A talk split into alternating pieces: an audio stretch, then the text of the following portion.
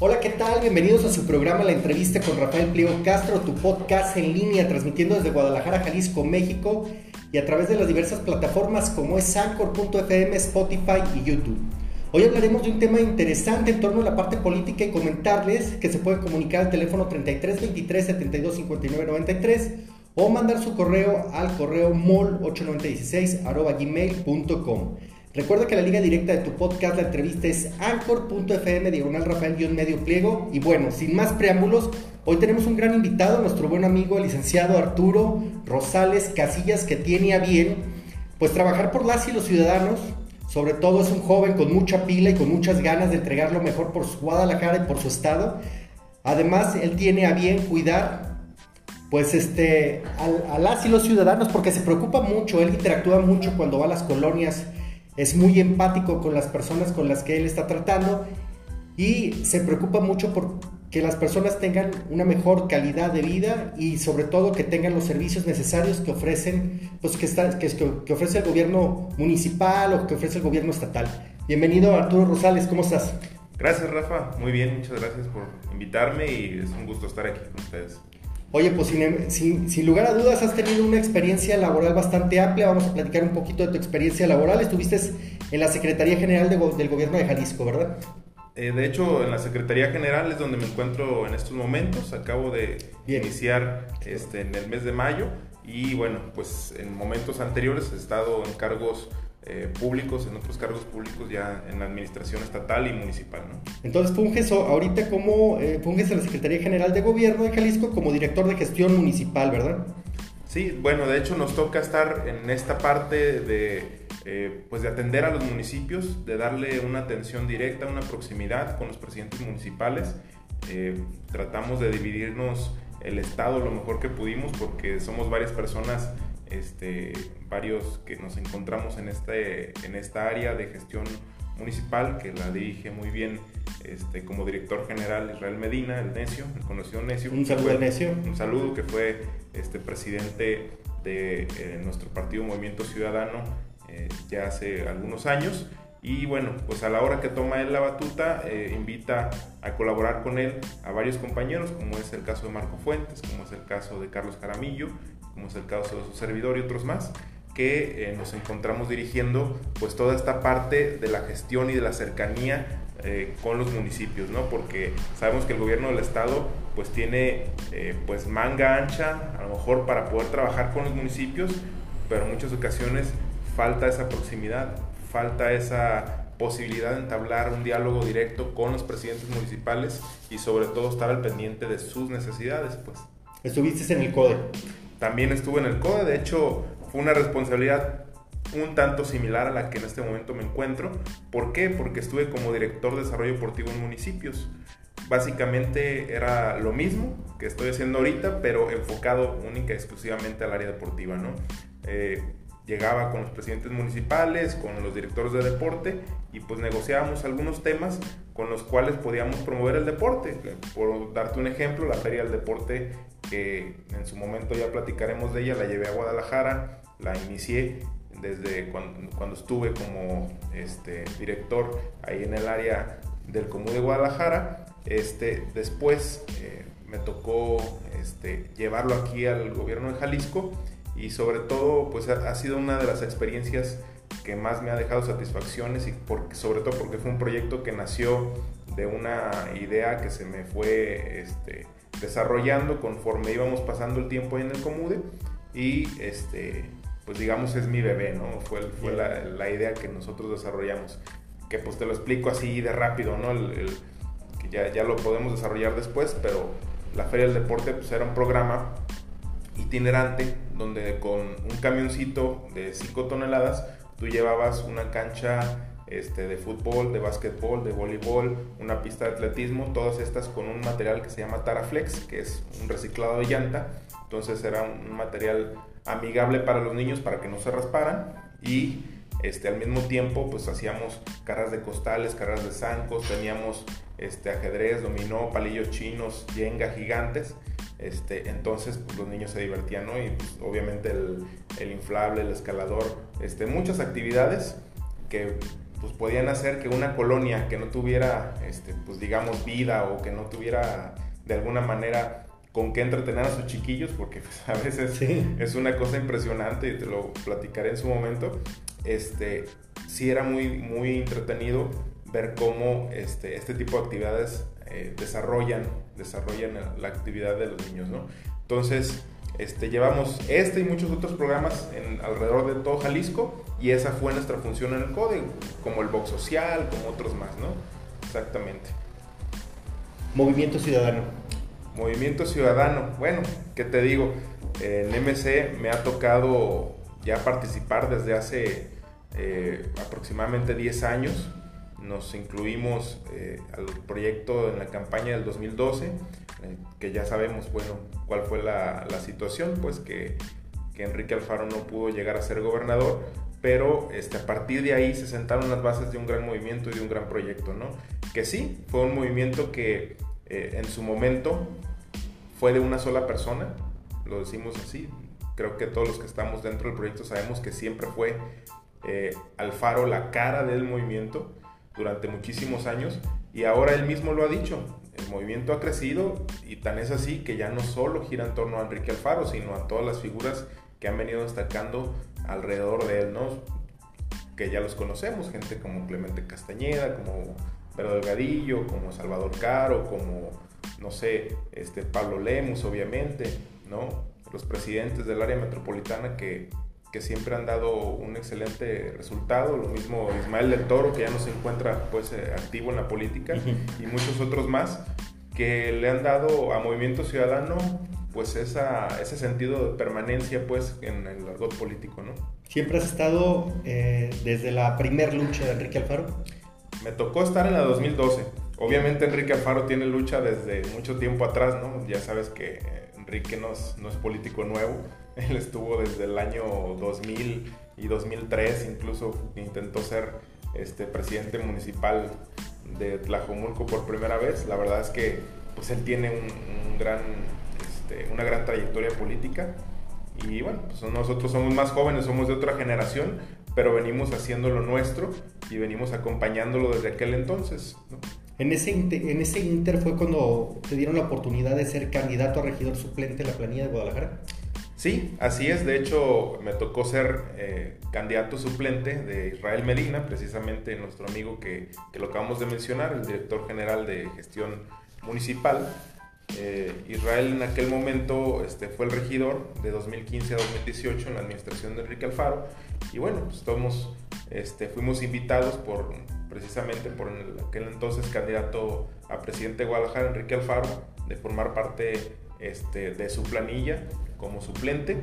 Y bueno, la verdad es que fue este, una experiencia muy enriquecedora, muy padre, porque te puedo decir que muchos de los que estuvimos en las suplencias de aquel entonces, ahora ocupamos cargos públicos de diferente índole y que digamos no hemos perdido vigencia, ¿no? Te puedo hablar de una Marcela Gómez que se encuentra ahorita dirigiendo el planetario, te puedo hablar de un Javi Romo que en estos momentos pues, dirige estos eh, programas sociales en Guadalajara, o sea, de incluso Eduardo Martínez Lomelí, que también fue suplente en esa administración, pero después se integró como titular a la salida de Marco Valerio a la agencia de seguridad, pues en, aquel entonces pues le tocó a Lalo salir avante con, con, esa responsabilidad, ¿no? Entonces muchos de los que en su momento fuimos suplentes, pues nos tocaron responsabilidades diversas. A mí me tocó, como ya lo venimos platicando, estar en el Común de Guadalajara, dirigir un área que se llama Deporte para Todos y que tuvo, este, para, para mi orgullo, para mi beneplácito, excelentes resultados, si lo tengo que decir. ¿Te tocaron eh, situaciones donde tuvieras que coordinar a personas de alto rendimiento fuertes este, a nivel nacional, a nivel estatal? Nos ha tocado, nos ha tocado participar con muchos de ellos. Tengo el gusto de conocer personalmente a, a muchos grandes atletas de, de Jalisco. Eh, se puede decir, de, campeones este, medallistas olímpicos como, como el Duba y como el Pollo, los, los clavadistas. Me ha tocado conocer a personalidades como el Canelo, como el Checo Pérez. O sea, la verdad es que es algo muy padre el, el estar en un estado que es netamente deportivo, como lo es Jalisco, ¿no?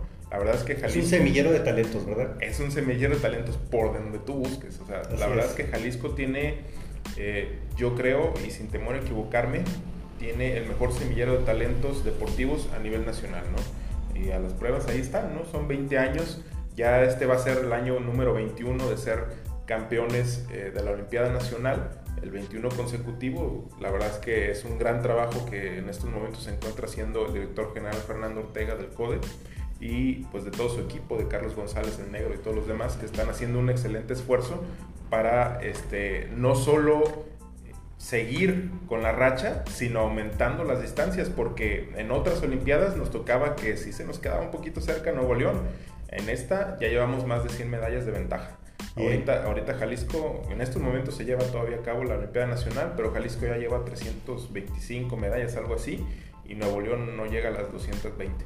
Entonces, ya tenemos más de 100 medallas de, de ventaja. La verdad es que es una, es una situación que tiene obviamente muy contento el gobernador, pero es reflejo del trabajo, ¿no? Es reflejo de un trabajo que se ha venido haciendo de muchos años, que incluso Fernando Ortega en su momento fue de los iniciadores porque él fue director de alto rendimiento en aquel momento. Le mando un saludo si nos llegara a escuchar. Y bueno, la intención precisamente es, es eso, ¿no? Si tú tienes eh, deportistas de talla internacional, como lo llegó a hacer Rafa Márquez, Lorena Ochoa, como lo llegó a hacer el Chicharito Hernández. Está Donovan. Este, sí, muchísimos más que Donovan Carrillo, que, la verdad es que han hecho una excelente este, exposición de Jalisco a nivel internacional. Pues no te queda de otra más que seguir fomentando el deporte en los jóvenes, ¿no? ¿Estás orgulloso de ser parte de las personas que sentaron las bases en Jalisco para que se pudieran dar todo, todo, todo este contexto? Sí, la verdad es que estoy muy contento por todo lo que logramos en aquellos momentos. Te puedo decir, te puedo poner un ejemplo este, en Guadalajara. Cuando yo llegué al Comude, este, con, el, con el ingeniero Enrique Alfaro, eh, llegamos en octubre de 2015 y me tocó recibir una administración de Comude, que en ese momento también le tocó dirigir a Fernando Ortega y, me tocó estar muy cerca de él, este, nos tocó recibir un, un, Comude con muchas carencias, un Comude que tenía sus unidades deportivas descuidadas, que el anterior presidente municipal, Ramiro Hernández, había este, reparado o rehabilitado solo seis de ellas, siendo que son 78 unidades deportivas, solo había reparado seis de ellas. Entonces nos encontrábamos en una situación crítica en términos de cómo estaban las unidades deportivas, ¿no? De cómo este, los jóvenes podían realizar deporte en unas unidades que no, obviamente no estaban en condiciones, ¿no? Entonces, eso fue la primera encomienda a la hora que este, en ese momento no, perdón, en ese momento no estaban habilitadas para cada uno de los tipos de deportes, porque déjenme decirles que al día de hoy están como desagregadas y habilitadas para todos los tipos de deportes. ¿eh? Ahora, a donde te vayas, al Parque San Jacinto, a donde vayas, ya hay un área específica para el tenis, para el fútbol, para, el, para todo, para el básquet, para todo. Sí, de hecho me tocó este, hacer el primer escauteo, me acuerdo perfectamente el, el scouting que hicimos cuando llegamos al Comude y agarramos las camionetas esas perdón por la expresión, madreadas que había. Y también pues, los bochitos, lo que teníamos a, la mano. Agarramos camino. Y la verdad es que era increíble porque tú llegabas, por ejemplo, al, parque, al famoso Parque Aldean, este, que lo conocen como el Parque Liberación. Y este parque este, es uno de los más grandes de Guadalajara. Muy poca gente lo conoce porque está entre la zona industrial, Lázaro Cárdenas, Fuelle, de aquel lado, más pegado a carretera Chapala. Entonces no es como tan socorrido como si fuera la Tucson o como si fuera, este, no sé, el Parque Alcalde. No que están más céntricos. Que están más céntricos, ¿no? Colomos, etcétera, ¿no? Eh, este está como un poco a las orillas, pero es enorme, es enorme. Y no te miento, o sea e, era increíble cómo veías las condiciones en las que se encontraba. Pues, obviamente los juegos estaban rotos, estaban este, en desuso, obviamente las láminas ahí salidas, como porque si, si, un niño agarraba la resbaladilla, pues se llevaba media pierna ahí, ¿no? Entonces, este, la, maleza hasta metro y medio arriba, o sea, era una cosa impresionante que pues, no podías ver del otro lado. Entonces, sí fue un poco complejo, fue una actividad en la cual este, incluso echamos mano de, de los mismos que íbamos llegando. El director eh, Fernando nos, nos citaba los sábados y nos poníamos a desbrozar las unidades deportivas. Es, esa es una usanza que pues se lleva muchos años haciendo en política, pero este, digamos que era como que antes, antes se hacía nada más pues, un área, una pequeña área del gobierno, llegaba un sábado y arreglaba una, un espacio público, ¿no? Y nosotros no, nosotros nos aventamos meses rehabilitando todas las unidades todos los sábados para poder eh, quitar un poco el rezago que se tenía, porque era impresionante lo que se tenía rezago. Fue mucha la resistencia, pero al final creo que el objetivo se logró, ¿no? Porque la verdad el, cambio y la transformación que llevó, se llevó en el DEA, como en otros parques de la zona metropolitana y el estado, la verdad que es que, ha sido un cambio que se ve y, invita a las familias a que se puedan integrar, invita a las familias a que puedan convivir. Y bueno, todo este cambio que tuvo bien eh, hacer nuestro gobernador Enrique Alfaro, ¿verdad? Él ya va, parece que él que le encabezaba, pero gracias al apoyo de todo su ejército de personas que están dándole, no nomás el apoyo, que están con él mano a mano trabajando, pues se logró, ¿no? Sí, digo, te soy honesto, en su momento este, no se veía cuándo íbamos a terminar, ¿no? O sea, er, eran temas muy complejos, eran temas que atacabas uno y salía otro. Yo te puedo comentar algo, acá entre nos no le digan a nadie. Este, nos tocó eh, cuando iniciamos la administración que este, quien ostentaba la concesión de una de las canchas, que por cierto las canchas en las unidades deportivas, en las ligas deportivas de fútbol, dejan este, pues una cantidad interesante de dinero, ¿no? Para los que concesionan los espacios. Obviamente ellos concesionan el espacio le pagan una parte al Común de Guadalajara este, por el espacio y ellos se quedan administrando la liga de fútbol, ya sea nocturna, ya sea sabatina, dominical, etcétera, y este, pues le enteran al Común de una parte y ellos se quedan con otra. La verdad es que les va muy bien a quienes administran esos, esos, esos espacios, ¿no?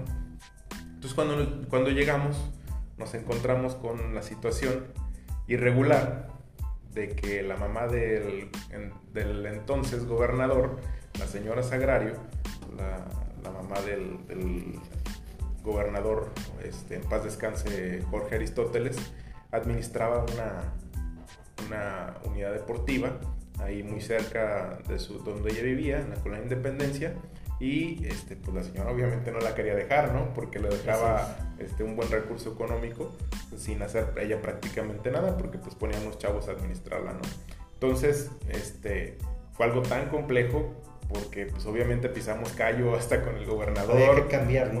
Desde la, desde la estructura administrativa hasta todo, ¿no? Híjole, ese es un ejemplo, pero fueron muchísimos, más eh, donde había resistencias de gente, de grupos enquistados dentro de las unidades deportivas, gente que vendía drogas y se hacía pasar por promotores de deporte. La verdad es que nos tocó muchísimo verlo, sobre todo en colonias como Blatos, como Polanco, este, como Miravalle, donde pues obviamente el índice delictivo es mucho mayor. Y sí nos, se nos complicó, ¿no? O sea, se nos complicó en su momento, pero estoy seguro que la respuesta y la resolución que le dimos a los ciudadanos fue muy favorable porque, este, por ponerte un ejemplo, no solo se rehabilitaron, digo, no solo libramos los espacios de muchas de esas personas, de esas lacras que se encontraban en aquel momento, sino que también eh, los llenamos y los dotamos de actividades deportivas, por ponerte... O sea que tu gran reto fue eh, ofrecer actividades deportivas que alejaran a los jóvenes precisamente de las adicciones para involucrarlos en las actividades deportivas que ya tenían todo un plan, una estrategia organizada, un plan de trabajo.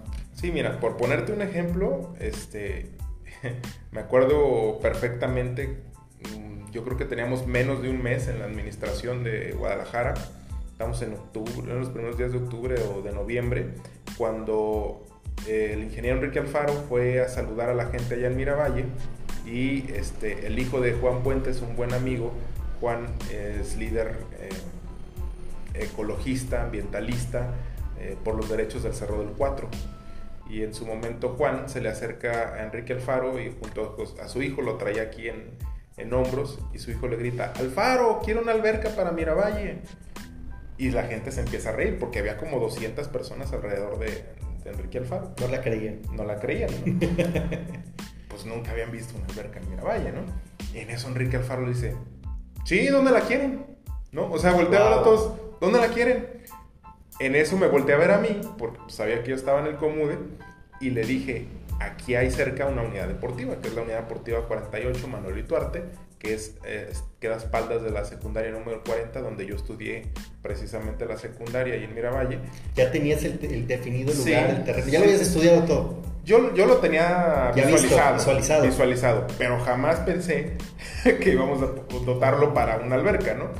De, de hecho, yo le tenía, bueno, varios este, del equipo de hecho, el arquitecto Rodolfo Sornio, pues, en aquel momento director de, de la parte este, de rehabilitación de las unidades, ya habíamos platicado y ya traíamos la idea de, de ver cómo arreglar la unidad, pero jamás habíamos pensado en una alberca, ¿no? Pero a la hora de que Enrique Alfaro le dijo, sí, ¿dónde la quieres? No, pues de volada nos fuimos, nos trasladamos con el chiquillo y con Juan y fuimos, vimos al espacio, aquí donde hay dos canchas de básquetbol, las vamos a deshabilitar, vamos a poner aquí los vestidores, aquí la gran ventaja de que él es ingeniero, ¿no? Él visualiza todos los espacios, ¿no? Entonces visualizó dónde iba a estar todo y, lo, y se hizo. Son pequeños detalles que a veces no los percibimos porque igual no los platican, pero a lo mejor en esa reunión donde estuvo alguna gente, algunas de las personas este, en esa junta, este, ahí sí se dieron cuenta, pero qué padre que nos estés platicando esto porque mira el detalle de un niño lo que pudo haber logrado, ¿no? Y se consolidó un proyecto muy padre, ¿no?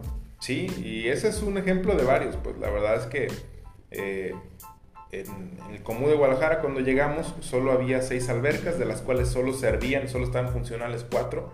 Cuando salimos de la administración ya había doce. O sea, se duplicó el número de albercas que, dicho sea de paso, son uno de los deportes más demandados por los tapatíos. ¿Por qué? Pues porque saben que es un deporte muy completo y porque a muchísimos jóvenes pues, y a, mamás y papás les interesa que sus hijos aprendan a nadar. O sea, eso es fundamental, es como un seguro, es como tener un seguro de vida, que tu hijo o hija aprenda a nadar es fundamental en la vida, ¿no? Entonces, a la hora que generamos un mayor número de albercas, pues también creció muchísimo la demanda y este, pues ahora es momento que ves las 12 albercas llenas pues con, con ciudadanos. Los fines de semana es gratuito, sigue siendo gratuito, sábados y domingos. Y la verdad es que son políticas públicas que el ingeniero aplicó desde el día 1, porque yo me acuerdo también que el primero de octubre, el día 1, nos mandó a decirle a todas las personas que cobraban la entrada que ya no iban a cobrar la entrada. Y eso fue súper complicado. O sea, tú dices, ya no cobras los cuatro pesos. Que... No, no, no, espérate. O sea, si eran cuatro pesos para el ciudadano que para muchos jóvenes esos cuatro pesos significaban mejor quererse brincar o buscarle o mejor ni ir a la unidad deportiva. Y este, para Comunes representaban 11 millones de pesos al año. Sí, Entonces, lo, vemos así nomás, pero el presupuesto. le abres un boquete enorme. Así es. Y este, pues obviamente se tuvo que hacer muchos ajustes para que este, pues no pegara o no pesara tanto en la, eh, pues en la administración y en la forma de, seguir trabajando del común, ¿no? Arturo Rosales no es eh, una persona que venga así de la nada, ¿eh? La verdad es que yo aquí en estos papeles estoy observando que, bueno, él también ha trabajado en el Instituto Mexicano del Seguro Social en una subdelegación Juárez, pues llevó a cabo algunos requerimientos de pago, labores de oficina y pues hubo una recuperación ahí en el instituto de más de 4 millones de pesos, o sea que estás al alba en la administración. Sí, bueno, me ha tocado estar en, en todas las eh, administraciones, bueno, no en todas las administraciones, pero sí en, varias desde, desde, que cumplí mi mayoría de edad y este y, sí ha sido una, una, constante, digamos, el tema de la administración pública. Me ha tocado estar en el gobierno federal, en el estatal, en el municipal. Este, Has probado un poco de todo. Sí, en entes públicos como el Instituto Electoral. Eh, también me tocó ser presidente de un partido político. Este, o sea, realmente creo que sí he probado un poco de todo, se puede decir. Antes de estar en Movimiento Ciudadano, pues agarraste mucha experiencia en un partido que se llama Partido Social Demócrata. Estuviste ahí como presidente del Comité Ejecutivo Municipal en el 2007-2009. Llevaste ahí una coordinación operativa electoral, una realización de eventos masivos, manejo de brigadas, que yo creo que ha sido tu fuerte. A partir de ahí todos esos puntos te han consolidado porque te he visto trabajando muy fuerte en el Distrito 14 para Movimiento Ciudadano, muy de la mano de Salvador Caro, a quien le mandamos saludos. Un saludo, chava. Un saludo. A Paco. Paco Ramírez también. Paco Ramírez entre otros más, Leti Chávez, que han estado ahí este, trabajando de la mano y em, pues te he visto pues este, muy muy cercano a la gente. Te voy a hacer unas preguntas que yo creo que son del, del interés ciudadano y del interés ciudadano porque nos vamos a ir un poquito más de fondo, van a ser un poquito más directas. Okay. Queremos saber por qué te integras al Partido Ciudadano, tal cual. ¿Cuál es tu, tu sentimiento, ¿por qué llegaste ahí? Mira, Movimiento Ciudadano para mí representaba la única alternativa que realmente tenía visión, este, visión socialdemócrata, visión de izquierda moderada dentro de la política jalisciense.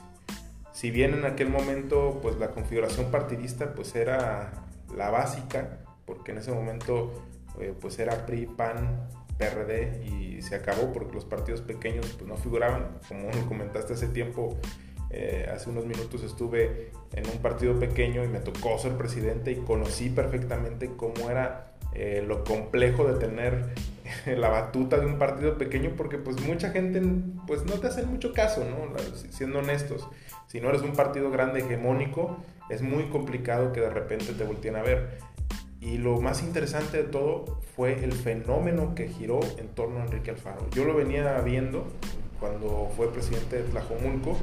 Desde aquel momento a mí me interesaba ya integrarme a sus filas, pero este, me encontraba en un momento de mi vida este, donde recién acaba de ser papá. Entonces, pues le dimos mejor por el tema de trabajar en el seguro social y pues, de ganar este, para mantener ¿no? a, los, a los chiquillos.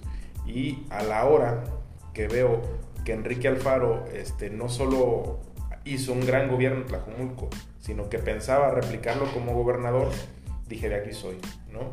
De aquí soy, nos acercamos a Salvador Caro, que en ese momento fue el candidato presidente de Guadalajara, este, yo ya lo conocía de tiempos del PRI, este, porque pues, en el socialdemócrata tuvimos en, algún momento este, buena miga con el PRI, y este, pues a la hora de acercarme a Chava, pues empezamos a trabajar de la mano y este, pues obviamente no se logró el objetivo, pero este, yo me acerqué muchísimo al Movimiento Ciudadano con esa intención, conociendo la trayectoria de Enrique Alfaro, sabiendo que él era una persona, es una persona con valores, una persona con principios que no se deja este, no se deja pantallar por el manipular económico, ni, manipular por nadie, pues lo sabemos perfectamente cómo es de armas tomar en ese sentido, que no, no deja que nadie hable por él. Entonces, este, sí me interesó mucho la plataforma de Movimiento Ciudadano y obviamente encontré una sinergia muy importante con figuras como Salvador Caro y como Francisco Ramírez, mi, que en este momento pues, le mando un saludo también a Francisco, es coordinador de regidores de Guadalajara de Movimiento Ciudadano y pues aparte todo mi compadre el canijo, Bien. Este padrino mi hijo el más chico. Entonces, este, encontré sinergia con ellos. Este, Francisco fue candidato a diputado local, eh, Chava fue candidato a presidente de Guadalajara y Alfaro a gobernador. Pues no se pudo, no se pudo, pero este, fue la primera incursión y a partir de ahí seguimos el movimiento.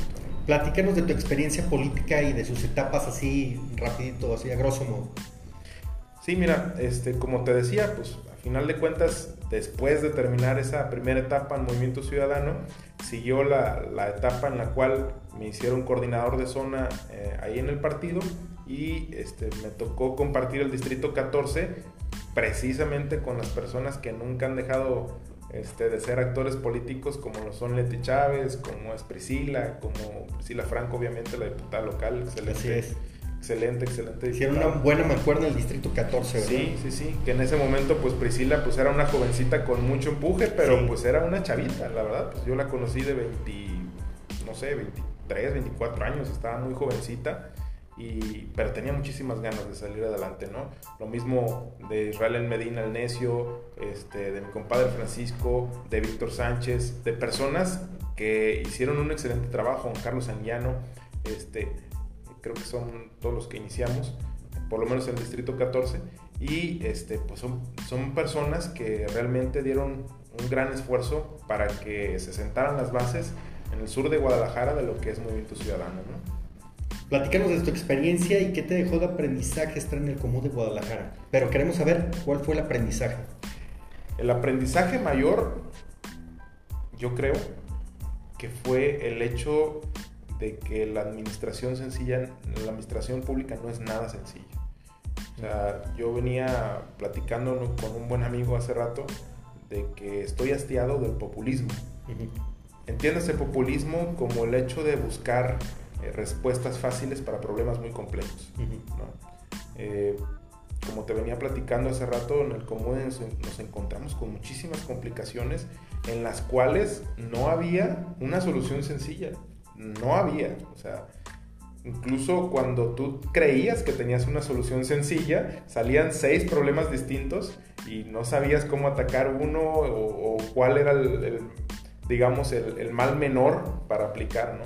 Entonces, en muchas ocasiones, pues tenía que entrar tu criterio y buscar eh, la mejor de las opciones para que los ciudadanos se sintieran a gusto. Te puedo poner un ejemplo rapidito, ¿no?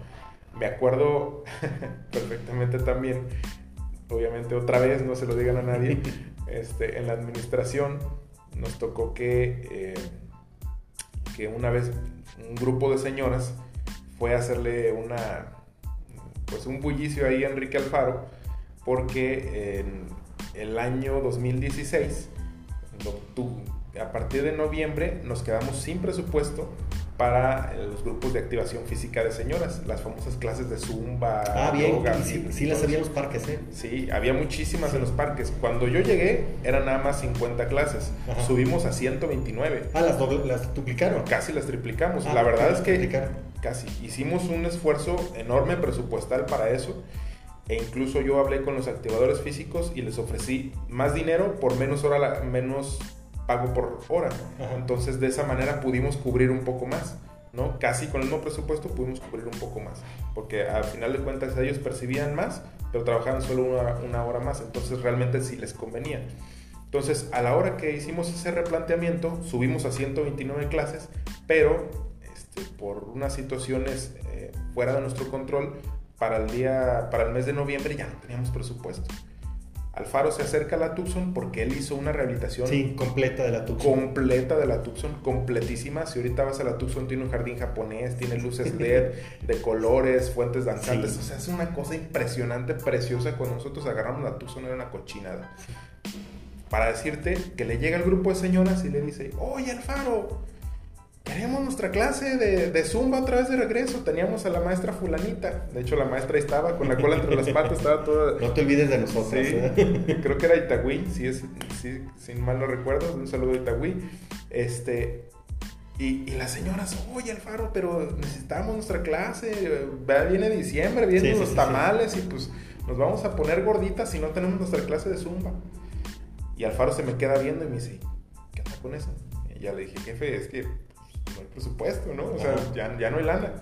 dice, cabrón, pues háblame, ¿no? O sea... Entonces sí, se dio la... Sí, se, se, dio, se dio un poco más de presupuesto, pero sí me acuerdo perfectamente que me dice, Arturo, cuando tú veas un tipo de problemas de estos, no lo pienses dos veces. Comunícate. comunícate. Definitivamente es mejor parar el tema en seco que este, luego tengamos pues descontentos a, los, a la población, ¿no? Y yo, poniéndome al lado de la administración en su momento, pues obviamente pensábamos en cuidar los centavos, ¿no? También, porque era, es lo que te decía, era, tenías que ver las dos caras de la moneda. Así es. Ok, pues sí, claro que les quiero dar el servicio, pero ¿con qué dinero? Pero ¿con qué dinero? Es lo más difícil, yo creo que la parte más difícil es el presupuesto. Oye, pero eres un joven con mucho talento y además eh, dentro de este semillero de talentos, dentro de este semillero de jóvenes que se están integrando a la política, ¿cuál es tu visión sobre, sobre esta parte? Que sí, ¿qué, consejo les puedes dar a los muchachos que nos están viendo y nos están escuchando? Así como tú te integraste a la política, ¿qué les podrías decir a ellos para que se integren? De hecho, yo les diría una advertencia. Si no, ¿qué tal?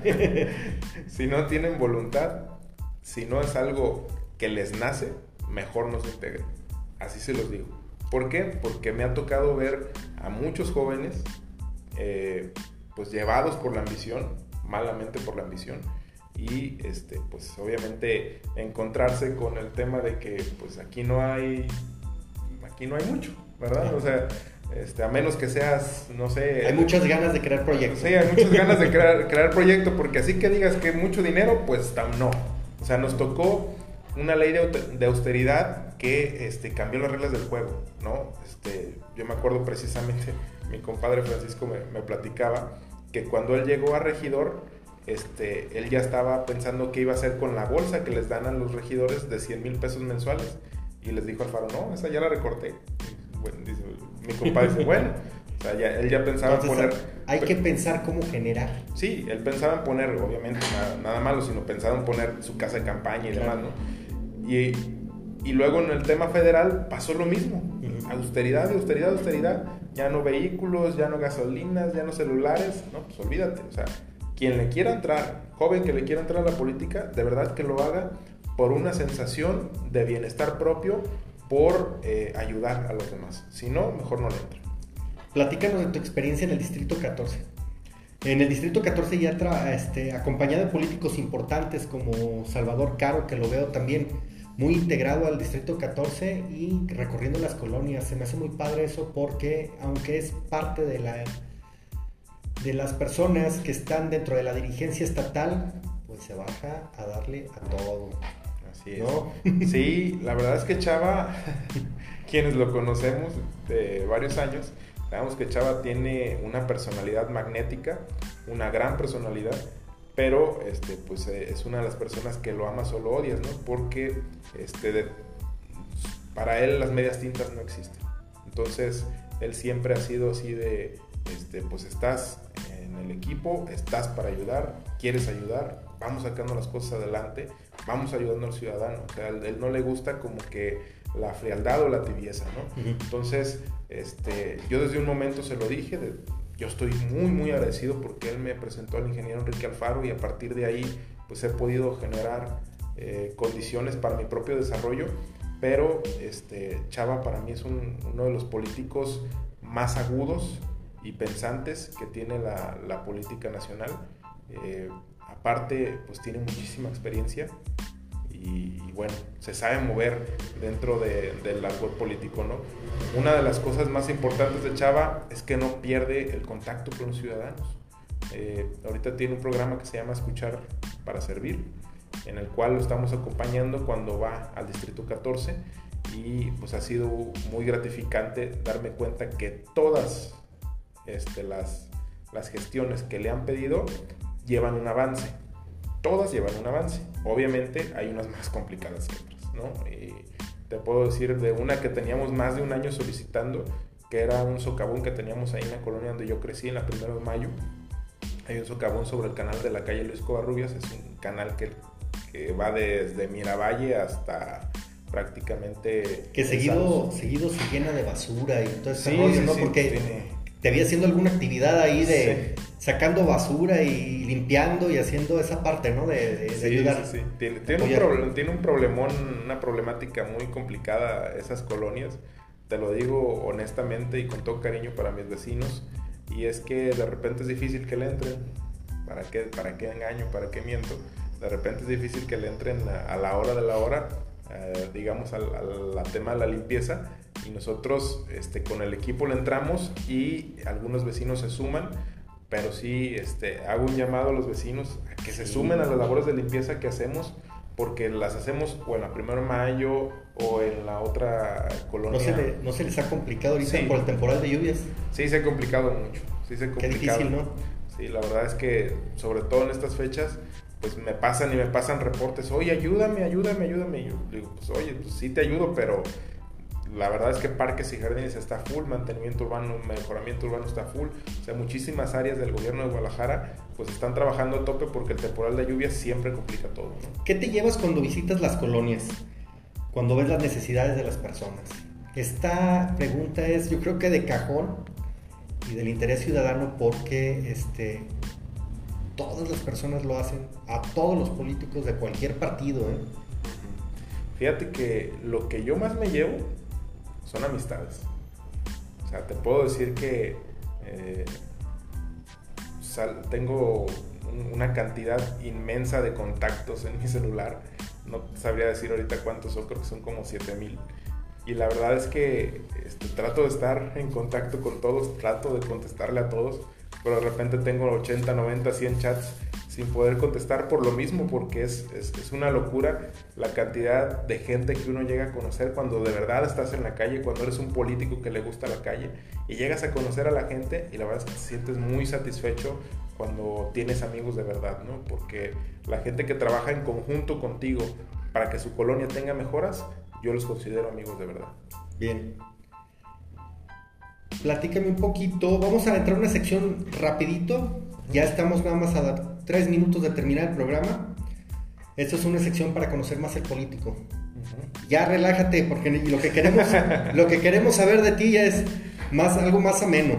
Va. Ya no tanto política. Platícanos un poquito sobre tu familia. Mira, tengo dos hijos, dos hermosos hijos, Santiago de 12 años y Matías de 4 años, que los tuve con Sandra. Sandra, le mando un saludo, Sandrita, este, la mamá de mis niños. Y este, pues la verdad es que. Eres un papá preocupado por, ti, por tu familia. Yo te he visto en las fotografías y estás nomás cuidando. Sí, soy, soy un papá este súper cuervo, o sea, como es el papá cuervo. Me encanta llevarlos para todos lados, tanto a Santi como a Mati. Eh, me han acompañado con bandera en mano a meetings, a eventos, incluso a tocar puertas. Y la verdad es que es bien me, importante. Siento, me siento muy satisfecho de, de, que los niños este, sienten como esa necesidad a veces de salir y apoyar. ¿Qué te gusta comer? Soy fan, fan, fan, fan de las tortas ahogadas. Bien. Ahorita me las quitaron porque se Típicas de Guadalajara. Ahorita me las quitaron por colesterol, pero vamos a volver a esas andadas muy pronto. Bien. ¿A dónde te gusta salir? Me gusta salir mucho a correr.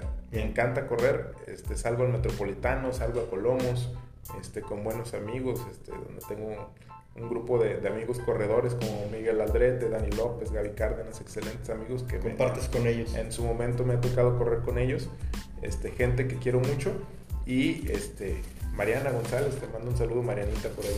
Obvio te gustan las mascotas porque te hemos visto ahí en unas fotografías con... Sí, sí. ¿Cómo se llaman? Tengo tres perros, este, uno curioso, los tres rescatados. La verdad es que si algo les puedo recomendar es que rescaten animales, que no los compren, porque pues ya sabemos qué fines tienen. Eh, tengo a Natasha Atoria Loki. Natasha es una labrador preciosa que la iban a sacrificar y yo llegué con el veterinario y le dije, dámela. Me dijo, te la doy gratis, pero cómprame un costal de croquetas, y, las vacunas. Las vacunas y todo. Le dije, todo te compro, vámonos, pero no me, no me la sacrifiques. Tan hermosa que estaba la niña. Ahorita la, la adoro. Este, es mi adoración, es mi chiqueada. Este, mis hijos se van más del lado de los niños, que es el, perro Thor, un schnauzer, y Loki, que es el residente de la familia. ¿Qué música te gusta escuchar? Soy mucho de rock de los 80s en inglés. me, fascina, me fascina el rock de los 80s en inglés. O sea, yo te puedo escuchar un Journey, yo te puedo escuchar un Poison, yo te puedo escuchar un este, Christopher Cross, un, cualquiera de esos y este, pues también la música, dentro de la música actual, soy mega, mega fan de Kings of Leon mm. y este, de la música súper retro, este, mega fan desde niño de los Beatles y, del, y como tal del símbolo del submarino amarillo. Tengo el submarino amarillo todo, lo todos lados. Lo tengo en Lego, lo tengo este, en casa, en todos lados. La verdad es que me encanta ese submarino. ¿Qué es lo que más satisfacción te da en este momento? Lo que más satisfacción me da es que independientemente de a dónde me ha llevado este, la política y de a dónde quiero que me lleve, eh, he podido eh, construir muchas amistades, he podido construir mi vida alrededor de la política y este, de esta manera eh, no he dejado, digamos, una parte de la de la llanta de mi vida, digamos, este, ponchada, ¿no? O sea, porque eh, ya ves que las, hay muchas aristas en la vida, la salud, el dinero, las comodidades, etcétera, la familia, y la verdad es que me siento muy agradecido con todo lo que la vida me ha dado. Bueno, estamos ya a punto de terminar el programa. Queremos agradecerte que hayas estado aquí con nosotros. Él es el licenciado Arturo Rosales Casillas. Y eh, nos vamos con un último mensaje de ti para los ciudadanos, rápido, y tus redes sociales. Gracias. Tu número de contacto. Sí, aquí lo dejamos. Este, pues saludar nada más a los ciudadanos, comentarles que siempre van a tener aquí a un servidor, un buen amigo. Y este, gracias por todo. Les dejo mis redes sociales. Es Arturo Rosales Casillas en Facebook, eh, Arturo, Arturo Roscas en Twitter y Arturo-Rosales-C en Instagram y mi teléfono celular 33 39 52 81 18. Bueno, pues nada más agradecer a todos nuestros seguidores en línea eh, de este programa y recordarles que estamos en anchor.fm, diagonal Rafael medio pliego y sin más, nos vemos en el próximo programa. Muchas gracias por haber estado con nosotros. Nos vemos. Gracias.